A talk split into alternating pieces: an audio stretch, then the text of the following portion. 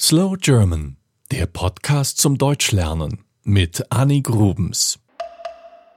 Heute erzähle ich dir etwas über Gastarbeiter. Das sind die Menschen gewesen, die ab 1955 freiwillig aus anderen Ländern nach Deutschland kamen, um hier zu arbeiten. Es war die Zeit nach dem Zweiten Weltkrieg. In Deutschland herrschte ein Arbeitskräftemangel. Viele Männer waren im Krieg gefallen oder verwundet nach Hause zurückgekehrt. Dazu kam die Zeit des Wirtschaftswunders der jungen Bundesrepublik ging es immer besser es wurde viel produziert. Vor allem in der Industrie wurden Gastarbeiter gebraucht. Also hatte die deutsche Politik mit Italien ein Abkommen unterzeichnet.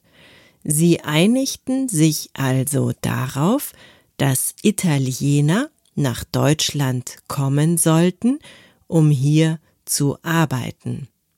Solche sogenannten Anwerbeabkommen schloss Deutschland noch mit anderen Ländern ab. 1960 mit Spanien und Griechenland, 1961 mit der Türkei, 1963 mit Marokko und Südkorea, 1964 mit Portugal, 1965 mit Tunesien und 1968 mit dem damaligen Jugoslawien.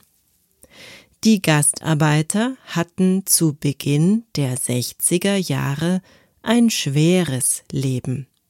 Sie waren meist ungelernte Arbeiter. Sie mussten schwere und schmutzige Arbeit in der Industrie machen.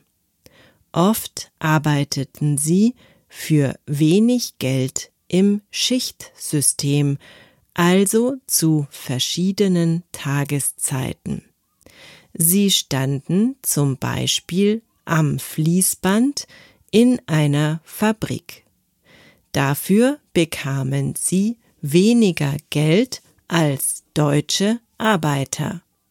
Für die Unternehmen war es also ein Gewinn, ausländische Arbeiter anzustellen.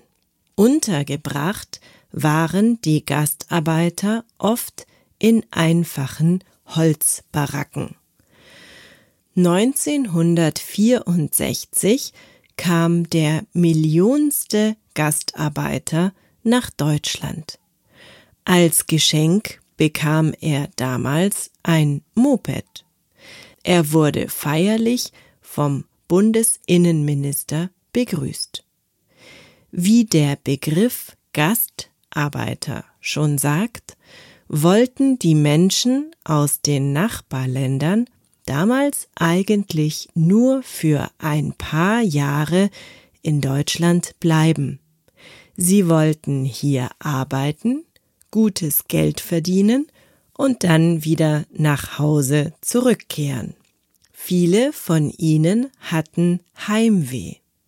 Sie hatten Sprachprobleme, fühlten sich fremd und waren oft fern von ihren Familien. Einen großen Teil ihres Einkommens schickten sie nach Hause oder sie sparten es.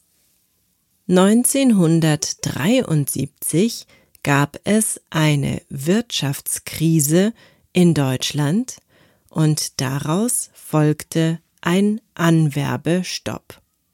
14 Millionen Gastarbeiter kamen zwischen 1955 und 1974 nach Deutschland.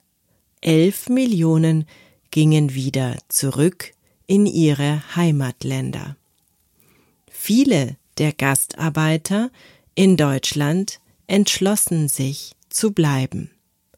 Ihre Arbeitskraft wurde gebraucht, sie holten ihre Familien ins Land. Die ersten Kinder der Gastarbeiter wurden in Deutschland geboren. Eine neue Generation wuchs heran. Diese Kinder hatten keine Sprachprobleme, sie fühlten sich hier schnell zu Hause.